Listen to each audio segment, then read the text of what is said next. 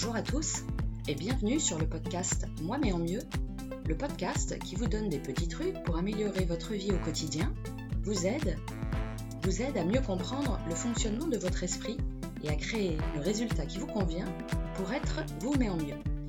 Je suis Géraldine Terry et dans cet épisode 15, nous allons parler de maturité émotionnelle, du manque de maturité émotionnelle, des conséquences que cela peut avoir sur l'ensemble de nos relations, notamment nos relations amoureuses. C'est important pour moi de préciser quelque chose. Je ne vais pas parler ici de maturité dans son sens global, mais juste d'un point de vue émotionnel. Alors ne le prenez pas mal quand je parle de manque de maturité émotionnelle. Ça ne dépend en aucun cas de l'âge biologique. Le manque de maturité émotionnelle, ça se produit lorsque, quand nous sommes adultes, nous nous conduisons émotionnellement comme des enfants ou comme des ados. Nous n'avons pas encore canalisé nos émotions. C'est par exemple quand nous essayons de réagir à des émotions, c'est-à-dire d'éviter de les ressentir plutôt que de les accepter, de les, autoriser à nous traverser. Et surtout, lorsque nous essayons, sans même nous en rendre compte hein, d'ailleurs, de les attribuer aux autres de les en rendre responsables, voire coupables. Quand nous sommes persuadés que c'est à cause d'eux que nous sommes dans un état particulier, ça c'est ne pas prendre la responsabilité de nos émotions, de ce que nous ressentons. Alors nous sommes finalement assez nombreux à réagir comme ça. Il y a encore deux ans, c'était tout à fait mon cas. J'étais une victime professionnelle. C'était de la faute de l'univers si je n'allais pas bien. Il y en avait pour tout le monde, mon patron, mon conjoint, ma mère, mes enfants. Bien évidemment, nous n'en avons absolument pas conscience, d'autant qu'il y a fort à parier que nos parents partagent également cette caractéristique, hein, ce manque de maturité émotionnelle. Mais bien évidemment, nous sommes complètement responsables de ce que nous ressentons à chaque instant, nous sommes responsables de ce à quoi nous pensons, et tant que nous n'avons pas atteint cette maturité émotionnelle, eh bien nous allons blâmer les autres, les rendre responsables, nous les accusons de ce que nous ressentons. Nous sommes persuadés que ce que nous ressentons et ce que nous faisons, et du coup les résultats que nous obtenons, sont de leur faute et de leur responsabilité. Je vous donne un exemple. Je suis en colère après mon mari parce qu'il m'a pas dit qu'il allait faire des courses et je me suis inquiétée. Donc là, je porte totalement la responsabilité de ma colère sur mon mari. C'est de sa faute. Mais alors pourquoi avons-nous tendance à fonctionner de cette façon? Eh bien parce que c'est quelque chose que nous n'avons jamais appris. Non, pour la grande majorité d'entre nous, nous n'avons jamais appris à prendre la responsabilité de nos émotions. Bien au contraire. Je vais expliquer le bien au contraire. Nos parents ne nous l'ont pas appris, nous ne l'avons pas appris à l'école, et si vous êtes de ma génération, vous ne l'avez sans doute pas appris à vos enfants. Et si vous l'avez fait, eh ben bravo, je vous félicite. Alors pourquoi bien au contraire? Parce que justement, depuis que nous sommes petits, nos parents, ou à l'école, on nous apprend que maman sera contente si nous rangeons notre chambre, que papa sera fier si nous avons de bonnes notes, que je dois être gentil avec la maîtresse ou avec mes camarades de classe, du coup pas forcément dire ce que je pense. Donc je suis responsable des émotions des autres. Et alors, nous prenons ça bêtement comme une règle de conduite et, même adulte, une fois adulte, on la remet assez rarement en cause, pour ne pas dire jamais en cause. Alors autant dire que quand nous étions enfants, nous avions cette excuse de, ne pas comprendre ce qui se passait et d'accepter euh, ce qu'on nous apprenait, la façon dont nous devions agir. Autant une fois adulte, l'excuse est moins valable, notre cerveau est suffisamment développé pour être en mesure de comprendre notre rôle et notre responsabilité. Nous sommes capables de réfléchir à propos de ce à quoi on pense et nous pouvons décider volontairement de penser telle ou telle chose ou de ressentir à un moment donné telle ou telle émotion, quoi que les autres puissent dire ou faire, indépendamment d'une situation extérieure. Donc nous voilà adultes, et pourtant, pour un certain nombre de personnes, nous continuons de blâmer les autres, de les rendre responsables. Donc nous, nous en voulons à nos parents, à nos ex, nos collègues, euh, notre passé, le, ah, puis alors le, gouvernement, ça en général, euh, les ministres, le président, ils prennent cher aussi. Bref, euh, l'univers. Et nous pensons que notre mal-être, notre tristesse, notre stress, toutes nos émotions négatives que nous ressentons, c'est de la faute de tous ces gens-là. Et que bien évidemment, si nous ressentons telle ou telle émotion, bah, c'est parce qu'ils ont dit ou fait euh, telle ou telle chose. Alors comment faire pour euh, acquérir cette maturité émotionnelle? Alors c'est assez simple. Il s'agit de prendre l'entière responsabilité de ce qu'on ressent de ces émotions. Ça signifie prendre la responsabilité de toute la palette de nos émotions, positives comme négatives. Ne pas s'attendre à ce que les autres nous rendent heureux. Hein, nous allons être heureux nous-mêmes. Ne pas s'attendre à ce que les autres nous rassurent. Nous allons être rassurés nous-mêmes. Et reconnaître que nous sommes les seuls à pouvoir nous blesser et que nous le faisons à cause de ce à quoi nous pensons. Un prêtre indien, Anthony de Mello, disait La maturité, c'est ce que j'atteins quand je n'ai plus besoin de juger ou de faire porter le chapeau à quoi ou à qui que ce soit pour ce qui m'arrive. Donc prendre l'entière responsabilité de chaque émotion que nous ressentons, peu importe ce que quelqu'un dit ou fait, ou ne dit pas, ne fait pas, bien sûr c'est pas simple, mais ça en vaut la peine. Pourquoi? Parce que dès que les choses dépendent de nous, dès que nous avons la main dessus, alors nous pouvons décider de le changer. Alors que vous pouvez toujours essayer de changer les autres, je vous laisse essayer, dites-moi si ça a marché pour vous. Beaucoup de personnes pensent donc que ce qu'ils ressentent est dû aux autres et donc se sentent complètement victimes. Par exemple, une épouse qui s'agace parce que son mari ne range pas ses affaires ou une jeune fille qui se vexe parce qu'un garçon la rejette. Regardez comment, dans ces deux cas-là, il semble que ce soit les personnes extérieures qui ont le pouvoir sur la vie émotionnelle de l'épouse et la jeune fille. Est-ce qu'on a vraiment envie de donner ce pouvoir aux autres personnes? Comme j'ai l'habitude de, dire aux personnes que j'accompagne, c'est comme si on leur donnait notre propre télécommande. Et en plus, on est persuadé qu'on n'a pas le choix, alors que bien sûr c'est complètement faux.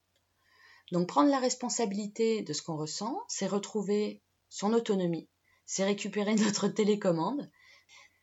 Et c'est seulement à partir de là que nous serons capables de prendre les actions productives, des choses qui vont être en notre faveur, qui vont nous servir pour obtenir ce qu'on veut vraiment dans notre vie.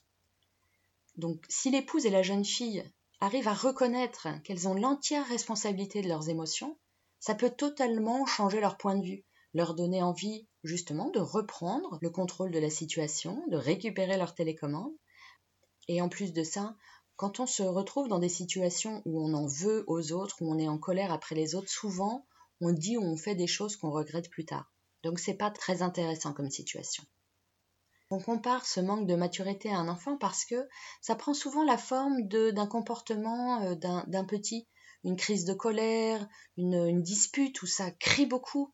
Mais résultat, en criant sur des personnes ou en faisant des, crises de, colère, en agissant comme des enfants, finalement, on essaye surtout de contrôler les autres, mais on perd totalement le contrôle sur nous-mêmes et le contrôle de la situation.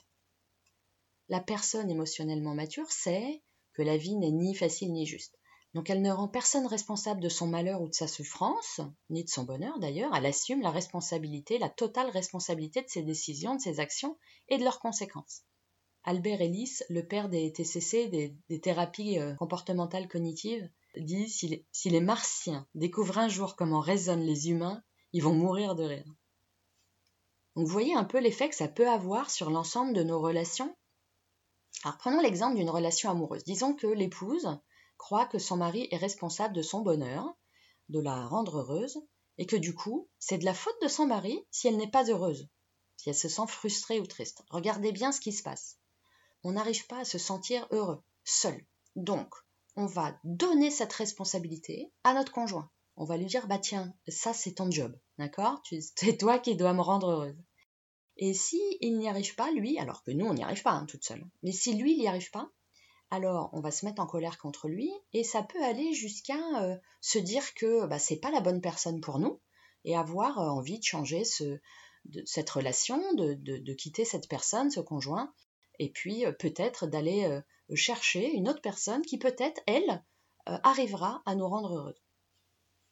Donc cette épouse, elle croit que les choses que son mari dit ou fait vont provoquer ses émotions à elle.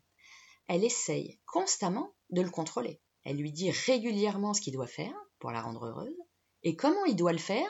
Donc c'est typiquement m'envoyer un texto dès que tu arrives au boulot, euh, me dire à quelle heure tu rentres, m'acheter des fleurs tous les dimanches, euh, ranger tes chaussettes. Bref, vous imaginez la liste incroyable qu'on peut avoir à propos d'une personne et pour lui expliquer dans les détails ce qu'il doit faire pour nous rendre heureuses. Elle a donc cette liste qui dit à son mari, qui explique au mari exactement ce qu'il doit faire et comment il doit le faire pour que elle, elle puisse se sentir bien et qu'elle puisse se sentir heureuse. Et du coup, ça se passe très mal s'il n'y arrive pas. Donc c'est hyper frustrant pour, pour lui et c'est hyper frustrant pour, pour elle. Parce que devinez quoi? En fait, elle va pas pouvoir du tout contrôler son mari. Et certainement pas tout le temps. Et éventuellement un petit peu, mais au bout d'un moment, il va pas trop apprécier qu'on lui dise systématiquement ce qu'il doit faire et comment il doit le faire. Ça va, va pas lui laisser beaucoup de place à la liberté. Alors, vous pouvez vous dire que c'est là justement toute la beauté d'une relation d'arriver à répondre aux besoins de l'autre. C'est effectivement ce que j'ai fait jusqu'à maintenant. Je trouve que ça ne fonctionne pas et c'est pas ce que j'ai envie de vous présenter aujourd'hui. Alors, vous avez bien évidemment le choix de ne pas adhérer à ce que je vous propose. Mais personnellement, bah, j'aime pas l'idée que mes besoins dépendent d'une autre personne que moi, parce que du coup, si cette autre personne décide de ne pas faire ce dont j'ai besoin, bah, je me voilà complètement otage de la situation. Moi, ce que j'ai envie de vous proposer ici, c'est que je suis responsable d'assouvir mes propres besoins, mes émotions. Notre conjoint est responsable d'assouvir ses propres besoins, ses émotions. Et le temps qu'on passe ensemble, c'est pour nous deux et pour profiter l'un de l'autre.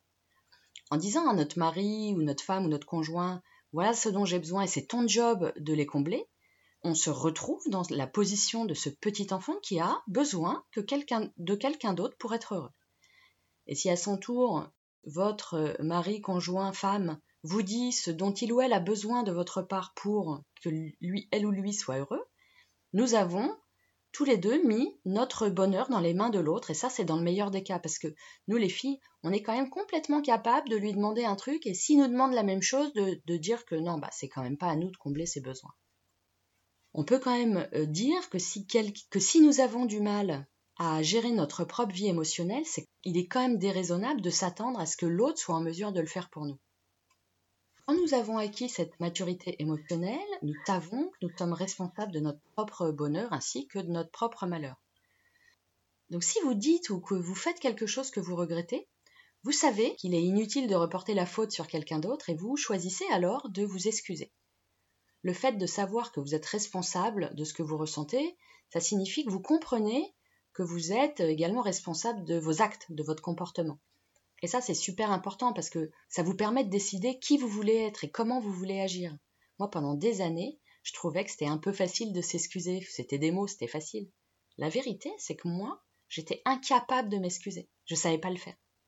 Et aujourd'hui, l'une des choses les plus gratifiantes que je peux ressentir en tant que coach, c'est de regarder euh, une de mes clientes évoluer et gagner en maturité émotionnelle. Alors pour celles ou ceux qui se seraient reconnus, j'espère que ça va vous aider. Si vous hésitez encore, si vous n'êtes pas sûr de faire partie des personnes qui manquent de maturité émotionnelle, parce que croyez-moi, l'admettre demande du courage, regardez si vous cochez une ou plusieurs des cases que euh, nous allons voir maintenant. Premièrement, vous vous en voulez pour les erreurs que vous avez commises. Alors vous en vouloir ou ressasser sans cesse, oulala, là là, c'est difficile à dire ça et je ne suis pas passée chez Choche. Donc pour les erreurs que vous avez commises, ne va absolument pas vous faire revenir en arrière hein, afin de ne pas les commettre. Et euh, en plus, faire des erreurs, c'est inévitable. Hein. Nous sommes tous des êtres humains, nous faisons tous des erreurs, ça arrive. Ça arrive à tout le monde. C'est la meilleure façon pour apprendre et pour réussir. L'échec nous permet de savoir quel est le chemin qu'il ne faut pas emprunter. Pour les personnes émotionnellement matures, les erreurs sont bienvenues, elles sont nécessaires au succès. Elles ne voient pas l'échec avéré, elles voient la réussite potentielle. Elles ne jugent pas leurs erreurs, elles les acceptent et tentent de s'améliorer. Elles savent que la vie, c'est 50% positif, 50% négatif, et elles savent que, quelle que soit la situation, chaque erreur ou échec est une opportunité de grandir et de s'améliorer. 2. Vous avez du mal à tourner la page. S'il est difficile pour vous de lâcher prise et de laisser la vie faire les choses, si vous vous dites régulièrement c'était mieux avant, bon, premièrement, cet état d'esprit va vous faire souffrir, mais en plus, le fait de penser de penser comme ça, ça va vous plonger dans une sorte d'angoisse ou de peur quasi constante dans laquelle euh, vous ne verrez que des expériences négatives. Alors que les personnes plutôt matures émotionnellement savent que la vie est bien plus belle quand elle est vécue de façon volontaire, hein, quand on a la, la liberté de décider ce qu'on veut faire, ce qu'on veut ressentir et ce qu'on veut penser. Elles ne s'attardent pas sur les choses dont elles ne sont pas responsables et elles savent qu'en regardant vers le passé, elles empêchent leurs blessures de cicatriser. Troisièmement, vous n'êtes pas en paix avec votre passé. Ça ressemble au, point précédent. C'est important d'arriver à nettoyer notre tête de la douleur du passé et c'est surtout nécessaire si on veut profiter du, présent et surtout avancer vers un, futur euh, plus serein. Les personnes émotionnellement matures savent qu'il est important de vivre le moment présent et de surmonter d'accepter le passé. De toute façon, ce qui est fait est fait regretter, vouloir que les choses soient différentes, se soient passées différemment, n'est qu'une perte de temps et d'énergie. La meilleure chose que vous pouvez faire, la plus productive, c'est d'en tirer les leçons et d'avancer. Quatrièmement, vous n'avez pas encore réalisé le pouvoir de vos pensées. vous avez encore l'impression que vous subissez ce qui vous arrive.